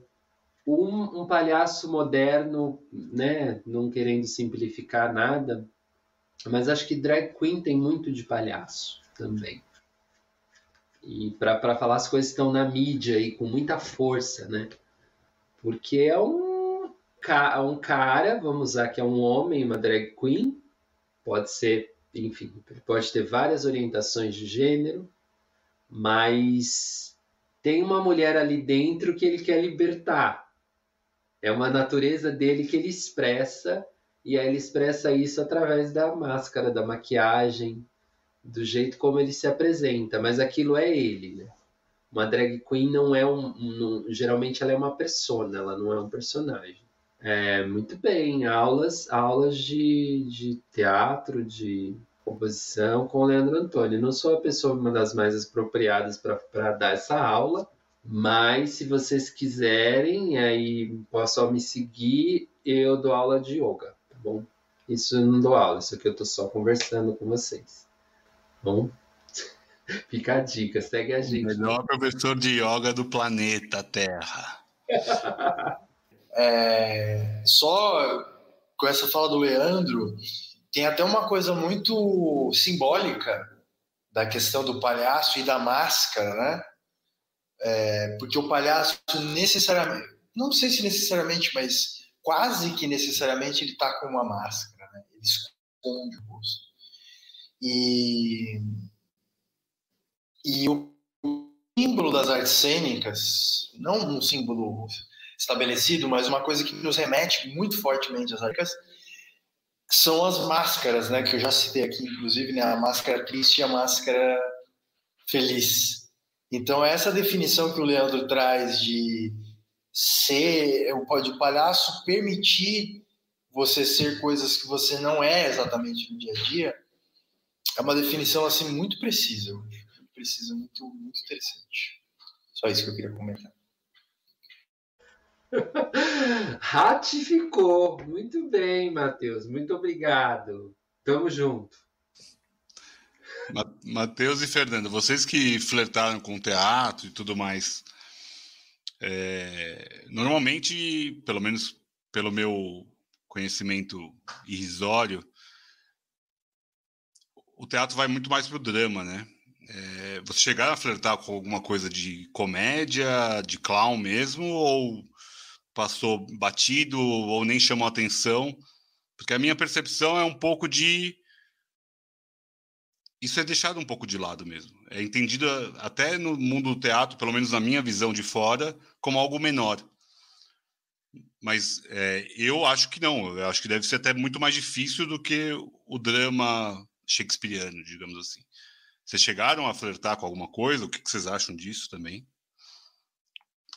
Cara, um pouquinho vi. Por exemplo, você pega o Sonho de uma Noite de Verão do Shakespeare, tem o Pluck, que é tipo um clown. E, e a finalidade do Pluck é, tipo, falar as coisas que, tipo, ninguém, ninguém mais na peça falaria, tá ligado? E são super necessárias, assim.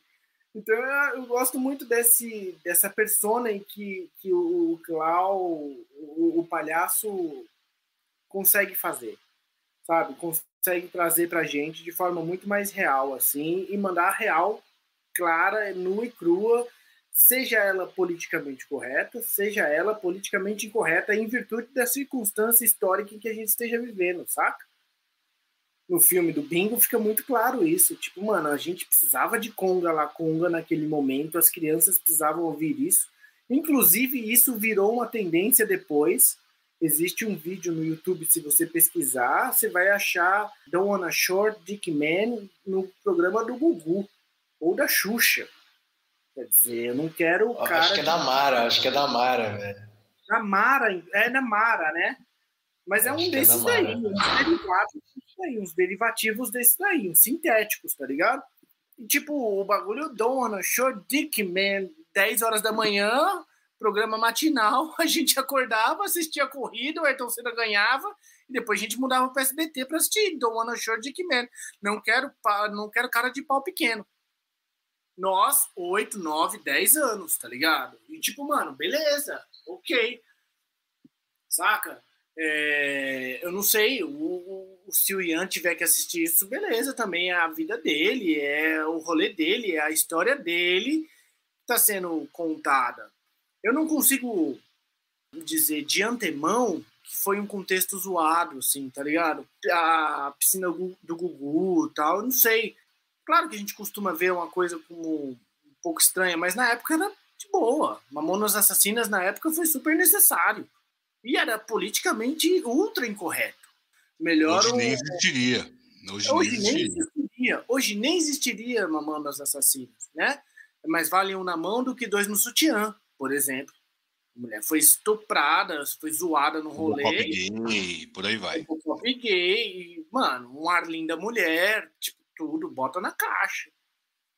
É, Raimundos, os primeiros CDs, sabe, Puteiro em João Pessoa, tipo, mano, do ponto de vista cultural, tá ligado? É, eu não consigo fazer uma, uma leitura de tipo, ai, ai, eu não ouço isso. Tá, posso até não ouvir hoje, porque tipo, hoje já não tenho mais a mesma filosofia de antigamente, mas é tipo assim, eu não consigo fazer um julgamento meio que fechado historicamente, tá ligado? Tipo, acho muito foda o Bozo, Topodídio era foda, tudo era foda, tudo que a gente assistiu era muito legal. E na moral, se a gente parar para analisar, hoje eu sinto falta desses desenhos. O Ian assiste Pai Troll, que é um negócio tipo um cara jogando videogame e brisando no, no que tá rolando no videogame. Assim, na, na... Ele faz uma live do, dele jogando videogame, tipo, jogando Sonic. É, eu fico pensando, né, em termos de balança, o que é mais interessante, eu não sei. Saca? Eu acho que todas as coisas têm seu valor. Assim, eu não consigo verificar muito valor no que o Ian tá, tem assistido ultimamente. É Cuphead, os bichinhos lá. Sonic. Sonic, Mario, tipo, eu fico pensando, porra, é isso, filho? Cinco mas, anos? Vamos melhorar acho, isso. Mas eu acho que Fernando Matheus podem tentar responder qual que é a necessidade do palhaço. talvez você já tenha respondido. É, eu acho que é isso. Eu acho que eu já respondi. É dizer o que precisa ser dito na hora, em que ninguém quer dizer. Tipo isso. Ou que ninguém na peça pode dizer. Não tá na fala de ninguém, tá ligado? O clown serve para isso. Mas sabe por que eu falei? Porque assim, tem. Quando você vai lá no, no, na história do palhaço, como surgiu e tal, vão uma hora chegar em Grécia e Roma, né? Para falar do nosso Ocidente. E essa figura no teatro surgiu para aliviar a tragédia. Eles vinham satirizando, daí vem a palavra sátiro, eles vinham satirizando o que tinha acabado de ser é, encenado ali. Eles faziam essas pequenas inserções. Talvez por isso também a gente possa ter uma herança né, milenar desse desprestígio da comédia. Né? Porque a pessoa ia lá para ver, sei lá, uma tragédia do Sófocles e depois chegava um, um cara que provavelmente, um cara, vamos dizer que era um homem, né? Mas chegava alguém com esse repertório improvisado, improvisado em cima daquela tragédia e satirizando tudo que tinha acabado de ser dito. Então, isso diz tanto sobre o Brasil e sobre no Brasil surgiu um Bozo da maneira como ele surgiu, voltando na fala do Matheus de começo, e por isso eu vou jogar para o Matheus, se ele consegue é, perceber e explicar essa necessidade de palhaço. Pô, cara, tá muito legal esse, esse rumo, rumo dessa conversa. O Vitor falou da questão é, do flerte né, com o palhaço. Eu tô até, tô até com uma letra aqui que teve um, teve um papel importante na minha história, a letra de uma música que se chama Sonhos de um Palhaço do Antônio Marcos. É uma música não muito conhecida, né? Mas é, tem um refrão que é. Canta, Matheus. É, ah, o mundo sempre foi um circo sem igual, onde todos representam bem e o mal, onde a farsa de um palhaço é natural. Cara, essa música é muito foda, velho. Essa música é muito foda. Porque eu acho que ela é uma música. É um pouco dramática, assim, de certa forma. Teve um lance, assim, de. Tinha uma época que a gente. Eu tinha uma banda, né, aqui na Machado, e a gente teve um festival que a gente tocou e era a final do festival. Era um festival competitivo. E nós somos campeão, campeões né, desse, desse festival. Era um festival alternativo que era legal até, assim, aqui da cena. E no, na final a gente tinha né, o, o Sander, que até hoje está no teatro, né, que, é um, que é um, amigo meu, e ele, com é, a namorada dele na época, que hoje é a esposa dele, inclusive, eles fizeram a maquiagem de palhaço, todo mundo foi, a banda inteira foi maquiada de palhaço, né? O baterista, baixista, guitarrista, todo mundo, assim eu, eu, acho que isso gera um pouco o encanto. Né? Obviamente que na época também tinha aquele lance assim, né? É, fazia muito sucesso o teatro mágico, que, que, que, trouxe um pouco isso, com o Fernando, o Fernando Anitelli e toda a trupe, né? Que era a trupe, não lembro o nome da trupe deles, mas que eles todos se vestiam de palhaço, tinham maquiagem de palhaço e, e traziam repertório do circo. Eu, cara, isso, isso traz de volta a fantasia, é um símbolo muito forte da fantasia. Então, isso para mim tem, tem esse apelo, saca? Tem esse apelo assim de, de jogar lá na infância. E eu acho que para todo mundo que gosta assim de, de obras artísticas, a infância é sempre uma resposta, né? Ela é sempre uma resposta, é sempre um, um momento que você não sabia como eram as coisas e elas passaram a ser. Então, essa fantasia, para mim, é, é muito importante, assim. Eu acho que tem esse efeito. E também, ao mesmo tempo, cara, todas as vezes que eu imaginei que eu pudesse aprender alguma coisa de atuação, que nunca aprendi, na verdade, eu sempre pensava muito no clown, tá ligado? Porque eu acho que quem faz um bom clown, primeiro, né? O clown é um tipo de palhaço, mas assim, o clown ele tem uma doçura, uma sutileza, uma malícia ao mesmo tempo. Eu vejo muito do clown Chaplin também, né? E eu acho que, cara, o ator que consegue fazer um bom clown, fazer aquilo funcionar, né? Ter aquela sutileza, ter aquela elegância, que é o palhaço que tem aquela doçura, aqueles movimentos precisos. Eu acho isso muito bonito, de verdade. Assim, eu acho bonito de ver. Acho um tipo de execução que que me toca muito. Ao mesmo tempo, eu acho que também o palhaço faz rir. Cara, é isso que a gente vem insistindo durante todo o episódio. Fazer rir não é fácil, velho. E fazer rir em cena talvez mais ainda, porque tem uma montagem a coisa, tem uma narrativa. Você está contando piada ou história no boteco, você não tem obrigação de fazer rir. Mas um filme de comédia, uma peça de comédia, é, ele vem com esse propósito, né? Então é complicado, né? Você, tá, você, você colocou esse propósito. É por isso que é tão difícil assim também, né, mano? Filme de comédia. Tá ligado? Tipo, filme de comédia seja legal, seja bom. Você fala, pô, puta filme de comédia. Nem sempre é fácil citar isso, né? Bons filmes de comédia. Então, eu acho que essas pessoas que fazem a comédia, elas têm essa iluminação, sim, né? E elas têm esse demônio também, que é o demônio de ter que fazer rir, né? Tanto que muitos entram em várias piras. Né? Imagina se ter que fazer rir o tempo todo. Temos várias histórias, né? do cara que é um humorista, do cara que é um ator de comédia e que ele ou ele seca no personagem ou ele seca na vida pessoal, né? Transforma a vida pessoal dele num bagulho ou tipo uma depressão, um alcoolismo ou numa loucura total, porque não é fácil. Robin Williams, tá né? O Robin Williams tem, tem, tem essa história, né? Exatamente, né, cara? Então, Cara, eu diria que é um dos símbolos mais importantes, assim, mais dignos de representatividade para nossa história, assim, para a história, pelo menos para a história das artes, assim, tá ligado? Eu acho que tem um papel muito, porque influencia o teatro, influencia a dança, influencia a música, influencia o cinema, tá ligado? É muito, é muito cênico e muito marcada essa figura do palhaço. Só um adendo muito rápido, um pouco fora disso que o Matheus está falando, mas tipo, não podia deixar passar, é que depois que saiu o Joker, Coringa com o Joaquim Fênix, aquela música da escada, da cena da escada, Rock and Roll Part 2, era a música escolhida pelo Daniel Rezende para ser parte do trailer do Bing. Que é uma puta, mano, quando passa aquela cena no Coringa, você fala, caralho, que música foda, como o Coringa é bonito, que vestido bonito, que traje bonito.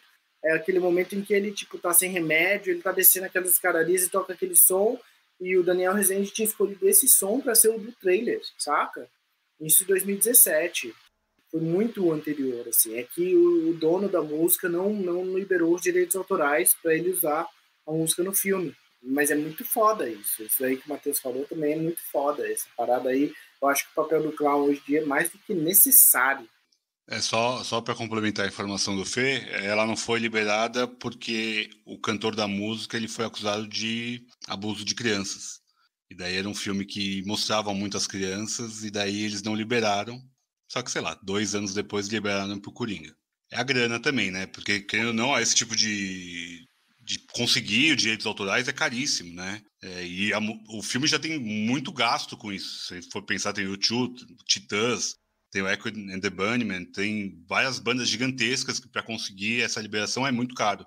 Então é bizarro, mas excelente, né? É, a, a, visão do, do Daniel Rezende já estava lá. E daí depois, no filme do Joker, veio isso. Uma provocação ao Fernando, Leandro e Matheus. O Biroliro o Bozo, o Inominável, ele não tem um pouco dos anos 80? É, ele, não, ele não bebe muito naquilo?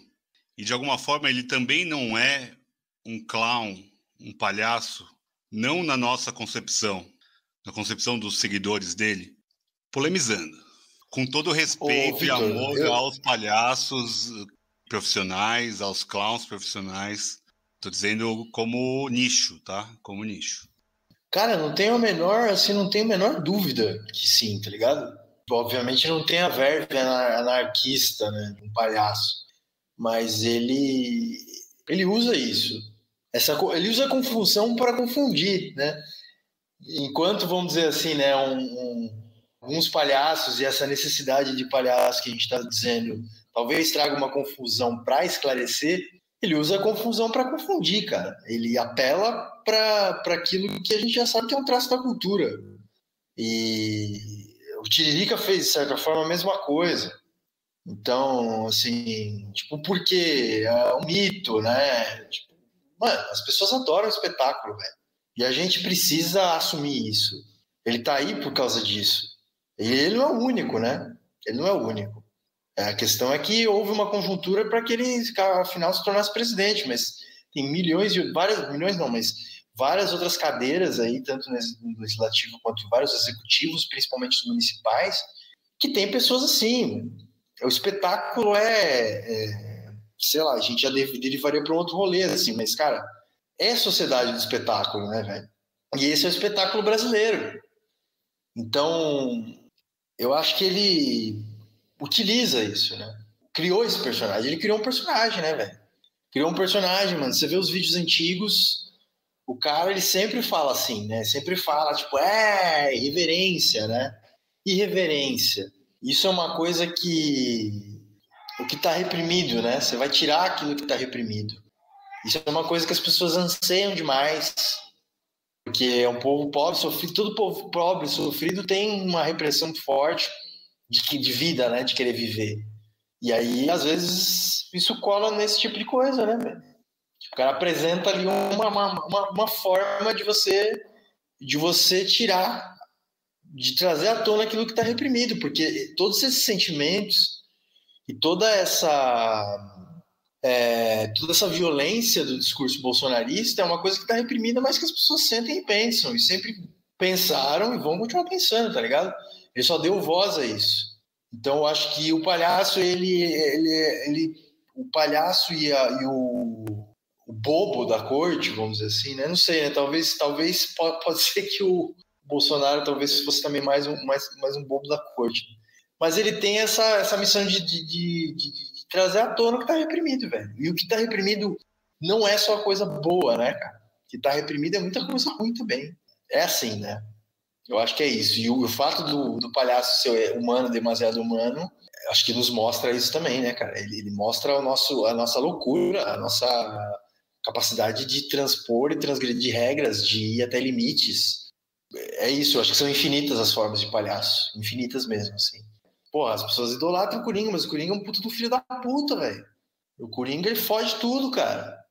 É, mano, o Coringa, ele, ele, ele vai matar aleatoriamente as pessoas, ele, ele Entendeu? O fato dele ser o fato dele ser uma pessoa que questiona o status quo não faz dele uma pessoa boa. Saca? Enfim. Vai, Fernando. Apareceu, agora apareceu que eu tava defendendo o Bolsonaro sendo contra o Coringa no final. Né, cara, eu não sei dessa polêmica aí, hein, Vi? Acho que não teria muito a acrescentar, não. Porque chamam ele de Bozo, né? É, estranhamente, né? Não sei, eu acho que tem um, um fator aí que é talvez o, o, lance de ser contra tudo e tal. Só que eu não sei se cabe isso para um presidente da República, tá ligado? Eu não sei se, não sei se o cara que está investido do poder popular tem que colocar essa máscara. Acho, acho que não, porque é isso, assim, não tem muito o que adicionar, não. Você tem, Lê, que dizer sobre essa, essa provocação do Vitor aí que ele colocou? Eu acho que ele, ele é um showzinho barato, né? E se as pessoas talvez soubessem realmente o que é um palhaço, e conhecessem vissem, sabe? Não embarcariam na dele. Só mostra como o nosso povo é pobre. Pobre de repertório, pobre de é, repertório simbólico também, de tantas misérias que a gente vive, sabe? E, e por isso um, um, governo como esse, desgoverno, é, odeia o que a gente está fazendo aqui, sabe? Que é, de uma certa maneira, difundir cultura, pensamento, porque isso faz as pessoas refletirem, né? faz as pessoas perceberem os bastidores, já que a gente está falando, para usar um pouco o comentário do Vitor sobre o filme, sabe? É, perceber o que há por trás da máscara também. E saber que é uma máscara, né? Que ela pode colar de um jeito muito difícil de tirar, que eu acho que é o caso de uma pessoa que, que vive desse jeito assim, mas que ela precisa ser percebida como máscara, né? Você não pode você não pode colocar o palhaço no trono, não é o lugar dele, né? Não é.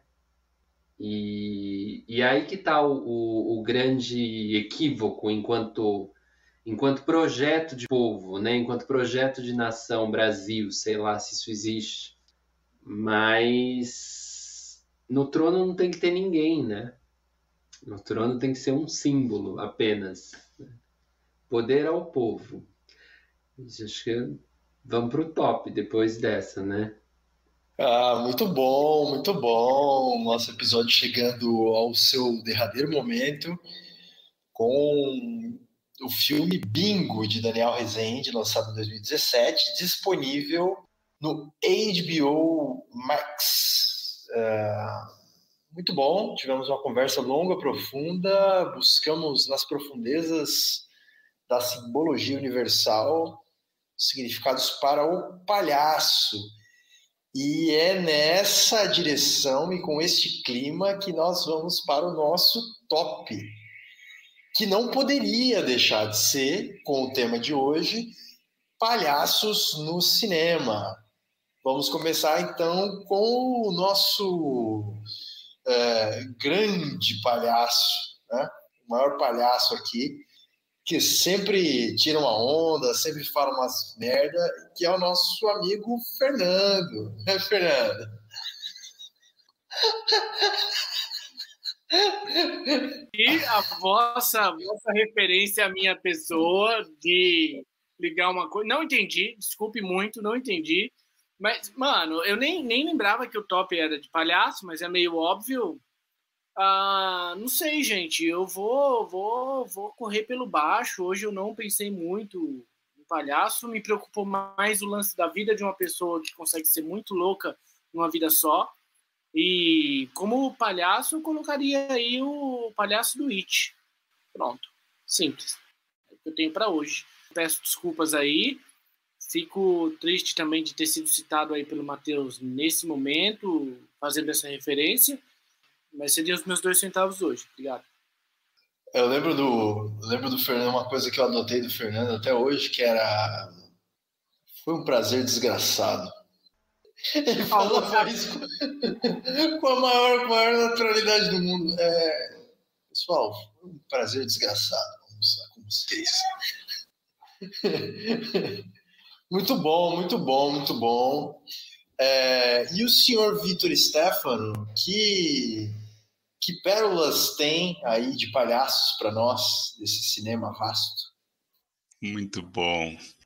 Fernando, você é o nosso palhaço, é isso? Que bom que tá aí para falar o que tem que falar. É isso. É, eu entendi assim, tá? É, foi positiva a provocação, tá? E ótima referência ao It, porque o It já tem o velho e já tem dois novos também. Então o It é excelente, já até falei dele no meio do, do episódio. É, o primeiro a referência é O Palhaço, filme do Celton Mello, que eu acho um baita filme. O Celton Mello é um ótimo realizador também, além de ator excelente. É, adoro o filme, acho incrível, acho que até nesse que a gente comentou aqui no Bingo, a presença do Domingos Montanheiro por mais que seja mais curtíssima possível, é uma representação muito bonita, é uma homenagem muito bonita. Tanto que no fim fala né, que é uma homenagem a ele e ao Arlindo, mas também uma referência ao Domingos, que nos deixou numa tragédia, né? Acabou falecendo numa tragédia na gravação lá de uma novela. E era um cara que estava muito em alta, que estava colocando de novo a palhaçaria nas telas, é uma perda muito grande. Então, o palhaço do, é excelente, né? Com o José também, que é outro homem que também já foi maravilhoso. É uma pena, uma pena que a gente vai perdendo essas pessoas, né? O Jô Soares, né? Infelizmente também perdemos há pouco tempo. Outro homem que fez a comédia ser tão grande assim no, no cinema nacional. Uma outra referência, vou pegar dois documentários. É, Doutores da Alegria, que é um documentário muito bonito, curtinho, mas que é um trabalho excelente que o Doutor da Alegria faz nos hospitais, principalmente hospitais oncológicos. É um trabalho muito doado e é um documentário muito bonito, mostrando por trás das câmeras, é, por trás dos catéteres, por trás das quimioterapias, o, a beleza da vida ou tentar levar um pouco de alegria. Então é um baita documentário. E um outro documentário que não é sobre palhaço, mas tem palhaço lá, que é o Super Size Me, a dieta do palhaço. Que tem essa outra lógica, né? A dieta do cara que come só McDonald's, por conta do Ronald McDonald's, tá lá, aparece direto. Então, até o nome em português chama, né? A dieta do palhaço. Que é um documentário ótimo também, mostra super bem como esse palhaço é maléfico também, né? Como ele pode fazer mal, como ele pode ser do demônio cheio dessas comidas todas cagadas que a gente come. Não sei se eu tô atualizado, Vitor, mas tinha uma pesquisa, né, que depois do Papai Noel nos Estados Unidos, o segundo personagem que as crianças mais reconhecem é o Ronald McDonald. Triste isso, né, velho? Puta que pariu, eu não sabia disso aí, não. Porra, isso aí explodiu na cabeça. Bom, eu acho que antes de eu chamar o Manolê, né, nosso grande mentor intelectual, é, eu vou trazer apenas um filme aqui. É, meu repertório de filmes com palhaços não é grande. Fiz uma pesquisa, mas muitos filmes eu não tinha visto, tá ligado? E aí eu acho ilegítimo falar de filmes que eu não vi. Mas eu vou citar então um filme em que o, em que o palhaço é secundário, né? Mas secundário, assim, ele é um vilão, na verdade. E é um. Não é secundário, então, né? É um protagonista, na verdade. Mas ele é um protagonista como vilão. E é uma, uma animação que eu estou resgatando. Estou é, assistindo e, putz, cara, descobrindo detalhes sobre ela, inclusive da sua produção, que eu não sabia, né? É, que é o é, Batman, a série animada, que é a primeira, não sei se é a primeira exatamente, mas uma das primeiras animações uh, do Batman para adaptação para desenho. Houve uma, uma, uma, certa inspiração no Batman do Tim Burton. Então tem um universo soturno de Gotham, né, para voltar a essa cidade que a gente já citou aqui alguns episódios atrás. E tem aquele Coringa incrível, né? Tem aquele Coringa incrível desse desenho, que é tipo o Coringa que ficou assim na nossa mente. É o mesmo Coringa, Coringa de uma época também dos quadrinhos, dos HQs. E é com aquele traço, ele é mais esguio, assim, né? Ele é alto, tem aquele rosto fino e tem uma dublagem que ficou para sempre na nossa memória também. Então vale muito a pena ver essa série. Ela está disponível, não sei se completa, mas tem três temporadas ali no também no HBO Max. Vale a pena ver. Eu gosto de ver dublado para ter aquele remember, né, da infância. E é esse, essa, essa é a minha citação aí de, de cinema com palhaço. Leandro. Muito bom, Matheus. É, o pessoal tá falando aqui que suspense, então é uma boa estratégia. Você diz um, mas comenta demoradamente até soltar esse um, que aí você cumpre o nosso tempo aqui de, de podcast. Eu vou citar três. Vou citar O Circo, 1928, Chaplin, Falamos pouco sobre esse filme no episódio, mas é genial ali, né? Ele, é, ele se apresenta como um palhaço, né? A primeira aparição do Tramp é como palhaço. Ele entra no circo por acaso e, E é maravilhosa aquela cena.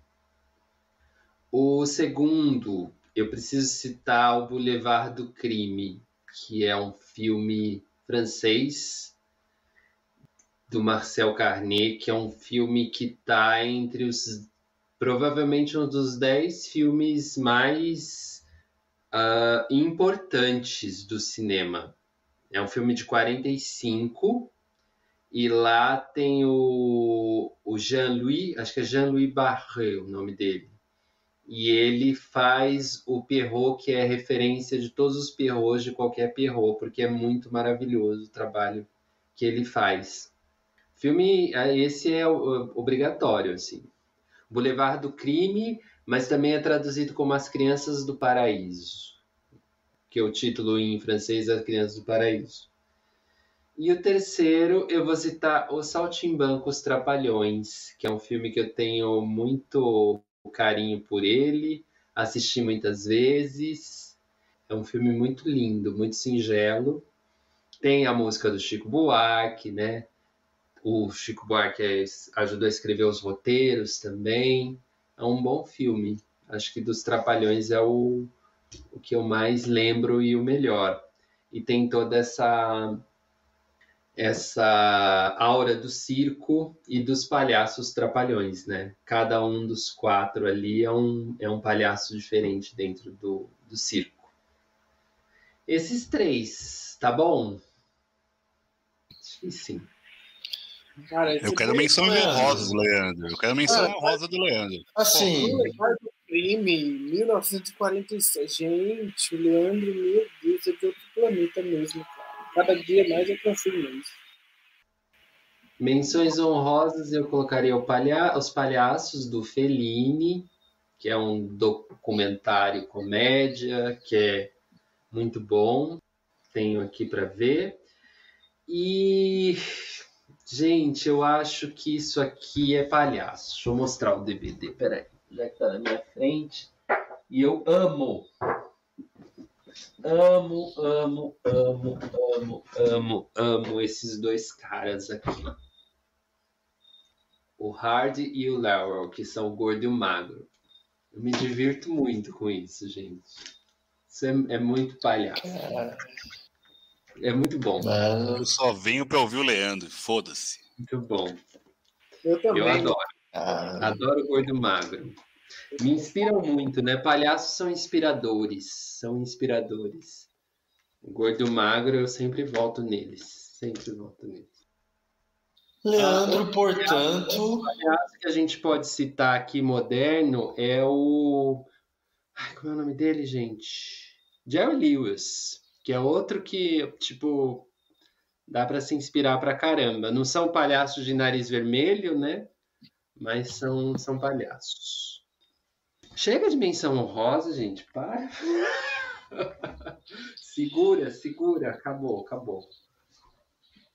Depois dessas quatro ou cinco toneladas que o Leandro nos deixa aqui de palhaçaria ao final desse episódio, é, como já é de costume, nós vamos nos despedir deste dia e deste momento, dessa conversa, desse filme maravilhoso, Pacas. Vale a pena ser visto. Um filme ligeiro, um filme gostoso de ver e um filme que deixa a gente com a pulga atrás da orelha, literalmente. Muito obrigado para você que está assistindo depois, para você que está assistindo agora. O Vitor está tentando disfarçar né, a sua situação ali. Agradecemos mesmo nos comentários aí quem acompanhou, quem conversou com a gente. E é isso. Fiquem em paz. Um beijo. Sorria. Alô, criançada, o Bozo chegou.